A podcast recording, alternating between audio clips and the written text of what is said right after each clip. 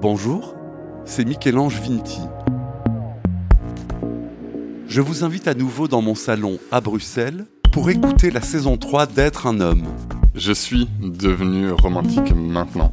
Avant, j'étais pas du tout, j'en voyais pas la nécessité. Maintenant, je trouve que ces actes de tendresse, ces actes de pouvoir montrer certaines choses, je trouve ça vraiment mignon. Ces petits instants euh, de romance, ces petites bulles qui nous disent il n'y a pas que de la violence dehors, il y a aussi des belles choses qui peuvent exister. Parmi les huit épisodes, vous entendrez le récit d'Antoine qui en veut à son père, l'histoire de Xavier qui a subi un guet-apens, ou encore Thierry qui raconte sa jeunesse au temps du sida. Ça arrive énormément et ce sont des agressions qui sont d'abord verbales et pas si exceptionnellement que ça euh, physiques. Rendez-vous tous les lundis du 8 janvier au 26 février sur toutes les plateformes audio.